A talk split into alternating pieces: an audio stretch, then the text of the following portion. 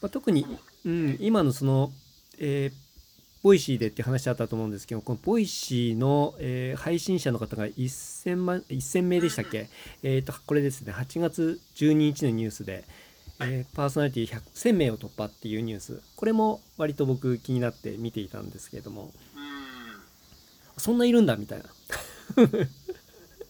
すね。なんだかんだもう1000人いるんだってなんかうん一方でこうプレミアム感はどう出すんだろうっていうところは気になりますいや本当そうですね。なんかコンテンツのボリュームとかまあそういったところでやっぱりねあんまり少ないとやっぱそこに合わない人たちで離脱しちゃうのでっていうのは大事だと思うんですけれどもなんかそのそこで配信をするっていうような目標としてはなんかあんまり薄れてきがちな来てるなっていうところちょっと思いますよね。うん。やっぱり背景としては、まあ、やっぱり NowVoice とか、うん、ああいうところも若干意識はしてるんですかね。ああなるほど。NowVoice NowVoice のニュースも今回ありましたね。そうですね。NowVoice も確か今回は動きがあって、えー、8月3日のニュースかな？この。あそうですね、うん、えっ、ー、と広告メディアパートナー、えー、うん、読み上げましょうか。はいはい、えーと、PR タイムズより、えー、プレミアム音声配信サービス NowVoice が、えー、認定メディアパートナー制度を導入。トップランナーへ直接インタビューが可能にと。これすごい見てなすごいですね。面白いなって思いましたこれは。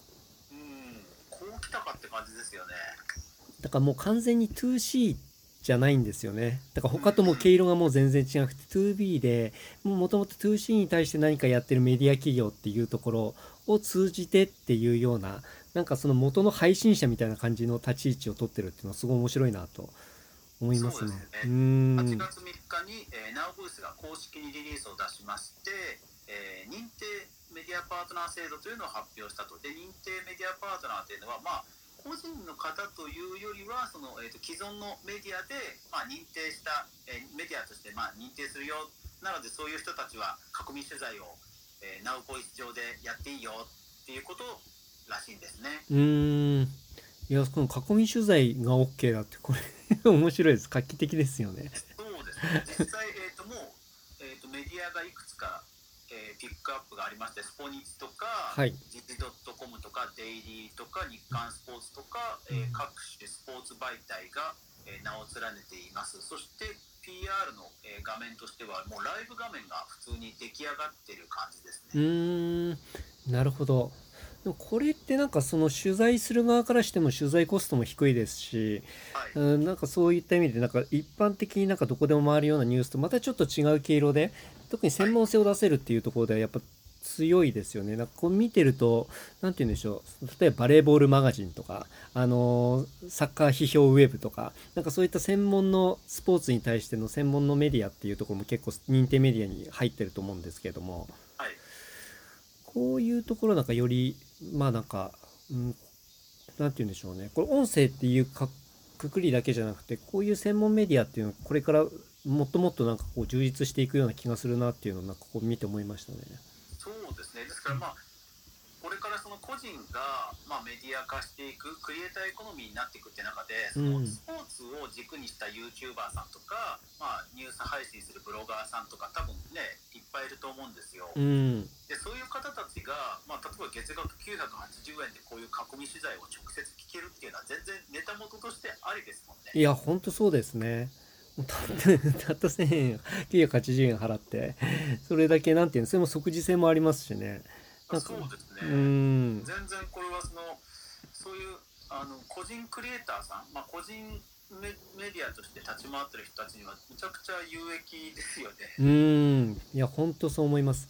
あとなんかそのスポーツとかに関して言うとなんか他のなんて言うんでしょうね。ビジネス YouTuber さんとかとかと違うのっていうのはその結果がわからない状態でなんかいつもこうスポーツって行われるじゃないですか。だからなんかそういう点でもなんかそのスポーツっていうコンテンツってなんかずっと飽きられることないからすごいいいなって。思いますよね。確かにそういうハラハラとなんか見てみよう感は確かに。うん。なんか完成されたコンテンツでなんか終わらないっていうところがうん。なんかスポーツコンテンツってすごいいいなってすごい見て思いますね。確かに。確かに。いやだからナオボイス毎回なんかうん。先手打ってくるんですようね。ーん。ほんとこの間ねあの案外なんだか今のチャンスを逃してもったいないってディスってましたけど。そんなこと全然ないみたいなね。いやそんなことなく全然先を行ってるっていう話がね。そうですね。ライブライブを実装するっていうのはまあねうん。今の時流に合ってますけど、それでもやっぱりもう一手間もう一工夫加えてきたっていうのはやっぱりさすがだなってう感じです。ーん。あとはなんかそのなんか人気とかによってそのなんて言うんでしょうね。会員になる方の数っていうのがそそんなに増減しなさそうですよね。その認定メディアパートナーっていうような法人がっちり捕まえてずっとっていう形になって一回登録したら多分なんか相当なんて言うんでしょうね。ん中の情報が陳腐じゃなかったりしない限りなんかずっと続けそうじゃないですか。うんそういうところでビジネスの作り方ももうすごいなってちょっと思いましたね。そうですね。まあやっぱりコロナなんでこういうメディアの人たちもやうっぱりん。現場に行かずにインタビューできるっていうのもね、うん。嬉しいでしょうしね。いやほんとそうですね。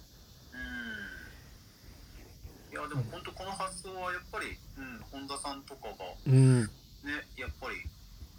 こそって感じですよね。いや、本当そうですね。なんかそのビジネスっていうことをやっぱりなんかすごいいろんな方面からこう見見てるっていうなんかすごいなって 思っちゃいますね。そうですね。今回も最後まで聞いてもらいありがとうございました。チャンネルの説明ページの方に僕がどんな人間なのかわかる2分ほどの簡易プロフィールのリンクを貼っています。また、音声配信についてやセルフプロデュースについての有料セミナーの講義が無料でもらえる LINE のリンクもあります。そして私のプロデュースしている書籍や SNS のリンクも置いてあります。インターネットを通じた出会い、すなわちネット縁が僕自身の人生を大きく変えたので、この出会いがあなたの人生を変える良いものになることを願っています。ではまた次の放送で会いましょう。